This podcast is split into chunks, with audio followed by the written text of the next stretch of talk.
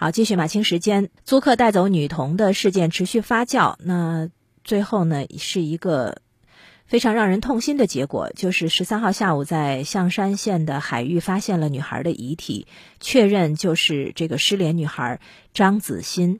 那这个悲剧的结果发生了，可是针对这个案子的一些讨论并没有停止。呃，一方面呢是关于如何来保障孩子的安全，这个是持续讨论的一个。角度还有一个角度呢，是在这个案子发生之后啊，女童的遗体找到之后，可是就在警方还没有确认是张子欣的时候，百度的账号张子欣父亲却迅速发布了一条动态，但是后来发现这不是张子欣父亲发的，这是百度自己的编辑编的。那于是百度又出来解释并且道歉，针对这个事情也有讨论。好，我们先来看《光明日报》上的一篇文章。这篇文章说，杭州女童遇难，消除疑虑，但是也别打扰隐私。这篇评论的意思呢，是说这件事情有两点。呃，一个呢是它源于在陌生人社会下降低信任门槛，会导致未知风险这样的一个危机，会让人们对这个案子特别的关注。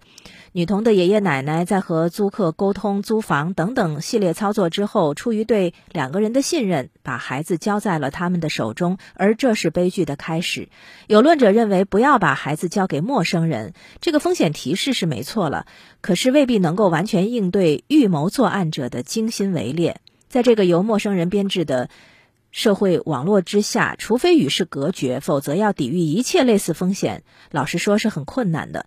嗯，日常化的危机时刻散布在生活的细节当中，女童的命运揭示了一种最极端，但是又很难彻底杜绝的风险可能。第二点为什么会备受关注呢？是因为这件事情交织了太多的疑点。呃，坊间有各种猜测，什么亲妈策划了，或者是绑架拐卖了，啊，甚至还有邪教迫害这样的说法。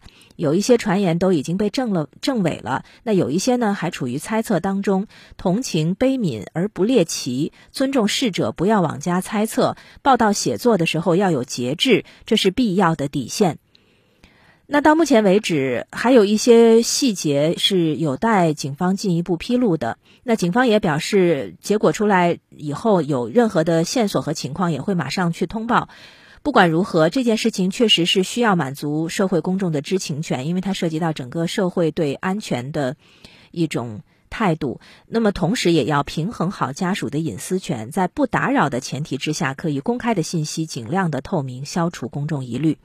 那此外呢，就是女童的离去已经是无法改变的既成事实。就个案来说，寻找能够消灭风险的反思入口，其实是很困难的。不过呢，超越这个个案，有一些细节值得警醒。比如说，留守儿童的身份能不能够再次唤起从家庭到社会对这个群体的关切？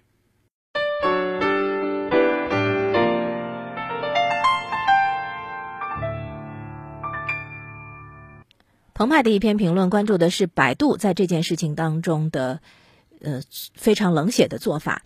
就是在警方还没有进行 DNA 鉴定的时候，认证为张子欣父亲的百度账号发了一条动态，称：“刚刚得知我的子欣已经离开了这个世界，去了天堂。这一辈子我们无缘继续做父女，希望下辈子她还是我的女儿，让我能继续照顾她。”看上去是真情实意的表达，可是后来呢，却被发现这不是张子欣父亲本人亲自所写，其实是百度的编辑。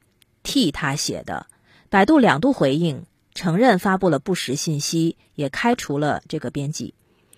可是澎湃评论认为，面对自己的过错和网友们来势汹汹的指责，百度上演的不过是熟悉的套路：对负责的编辑开除处理，同时又会表示说全面复盘新闻管理机制，开除责编显然就是让责编背这个锅。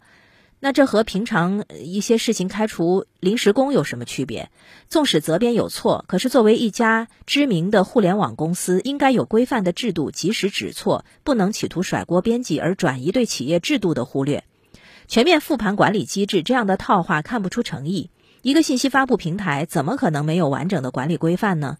其实从魏则西事件之后，百度一而再再而三在他旗下的各个产品出现虚假不实信息，可以看出这恐怕。